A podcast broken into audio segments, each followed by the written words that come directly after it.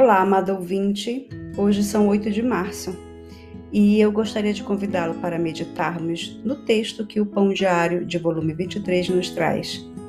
O meu nome é Kátia Neles. Vamos começar?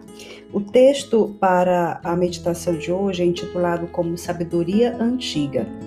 E a leitura bíblica base é, está em 1 de Reis, uh, capítulo 12, versículos de 1 a 7, e também, ainda no capítulo 12, o versículo 17.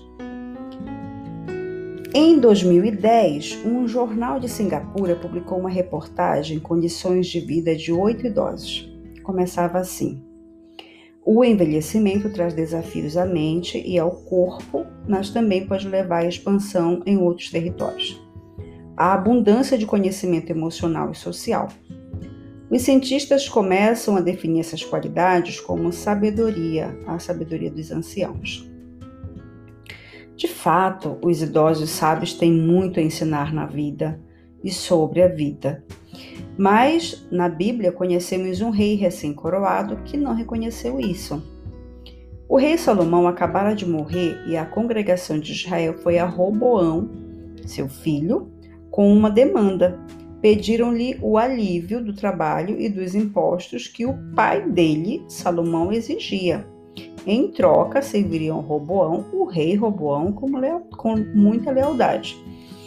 O rei então consultou os anciãos, mas rejeitou o conselho deles e aceitou a sugestão dos jovens que tinham crescido com ele.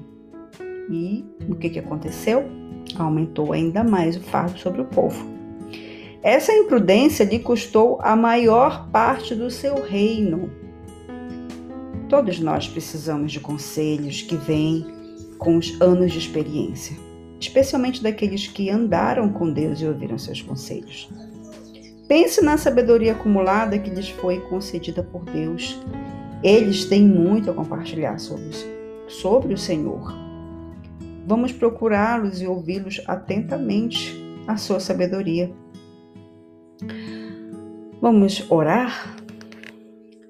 Obrigada, Senhor, pelos mais idosos, pelos mais sábios que colocaste na minha vida.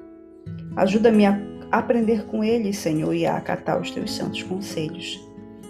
Me ajuda, Senhor, a evitar os erros da juventude e ter em consideração a sabedoria dos mais idosos, Senhor, dos mais vividos. Nós oramos assim em nome de Jesus. Amém.